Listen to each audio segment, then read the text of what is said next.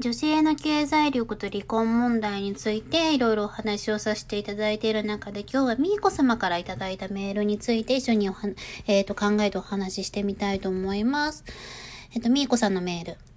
私が経済力をつけたい理由は夫が手術後仕事が全くできなくなって夫のことは私自身よりすっごく大切で大好きなので夫と何の不自由もなく楽しく生活していきたいのとずっと一緒にいたいので、家でできる仕事がいいなと思っています。離婚したいなんて少しも思ったことなく、私のこともとっても大切にしてくれていて愛情を感じるので、私も頑張りたいなと思っています。すみません。小雪さんの質問の答えになっていないかもっていうメールなんですけれども、ありがとうございます。全然全然、私全然離婚推進とかじゃないので、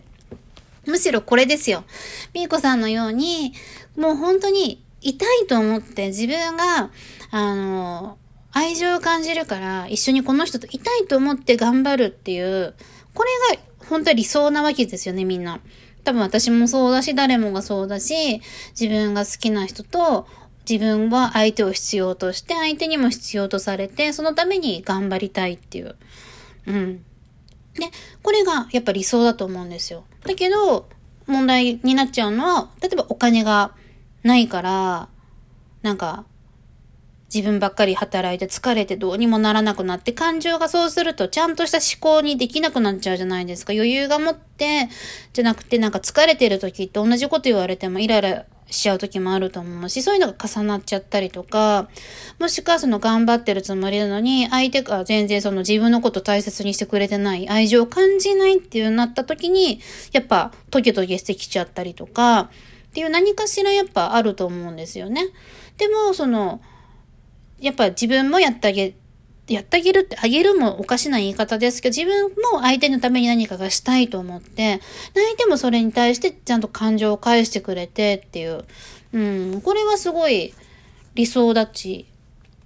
うん。質問の答えというか、こうありたいなって思いますよね。うん。なんか、私の、あの、知り合いでもいて、その旦那さんが、あの、ちょっと事故で体が半分不自由で、なんですよね。で、小さいお子さんもいて、そうするとやっぱ大変かなって思うんですけど、全然めっちゃラブラブで、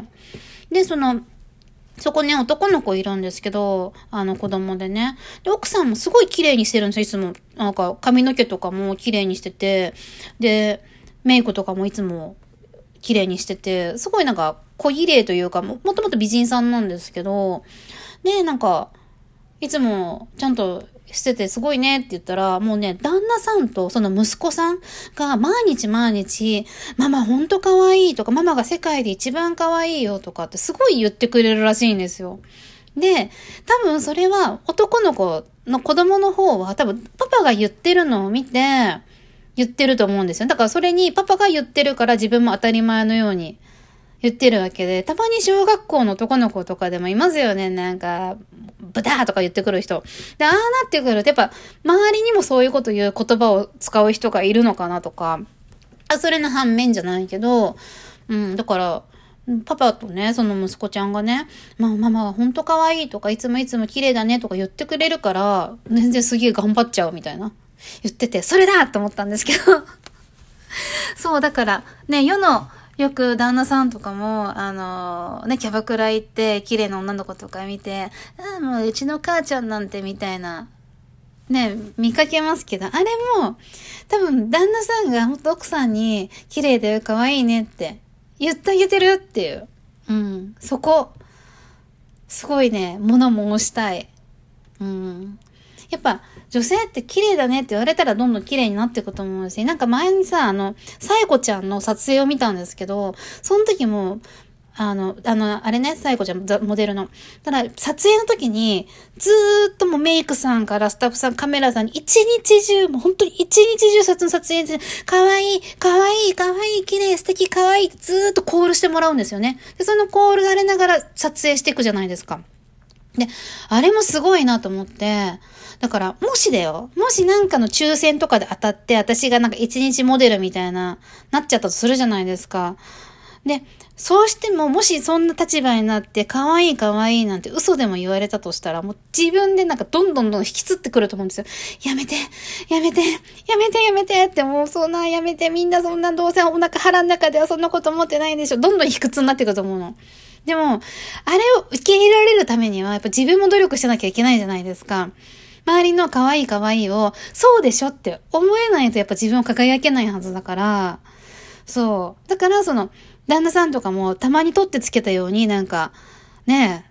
可愛いねとか言われても、多分そこはやっぱ奥さんも照れくさいし、あの、は？って言っちゃうと思うんですよ。だけど、それが日常的になってきて、今日も可愛いねとか、って言ってもらえてたら多分奥さんどんどんどんどんメイクしたりとか、可愛くなっていくと思うんですよね。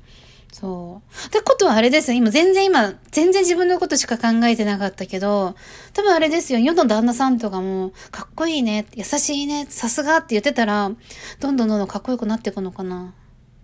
え、男性教えて？なんか今更言われてもとかを超えなきゃいけないですよね、多分ね。うん、そう、言葉にするのってすごい大事だなと思ってて、うちの娘がね、あの、お弁当を作って、私お弁当全然ちゃんとしたお弁当作らないんですけど、一回ベースの方でも見せたことあるんですけど、全然すごい上手じゃないんですよ。だけど、すごいね、空っぽに食べてきて、美味しかったって言ってくれるんですよ。ママ、お弁当美味しかったって、何が美味しかったって聞くと、トマトとか言われるんですけど、それでもやっぱり美味しかったって言って完食してきてくれるから、じゃあ、次も頑張ろうとか、次もまた美味しいもの作ろうって思うなって自分が思って、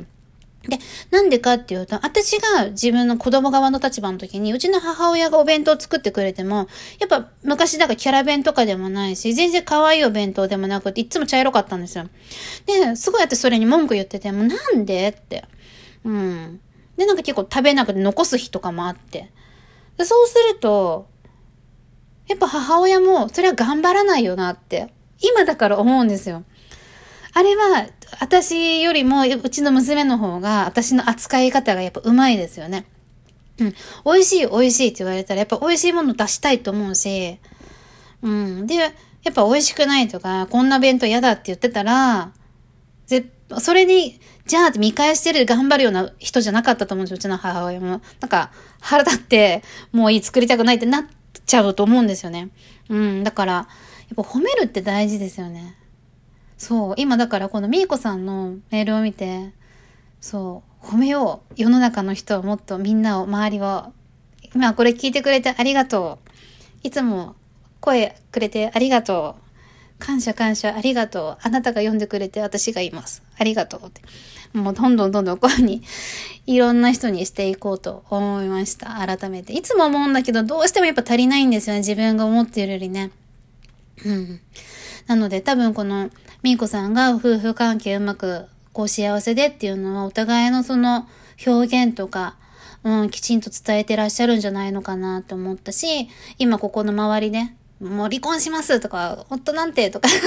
この言い合ってるイガイガしてる感じがもうみんなちょっと一回落ち着いて今日の夜は旦那さんと奥さんに感謝を言い合いましょうみたいな、あ新たなキャンペーンをちょっと始めたいぐらいですね。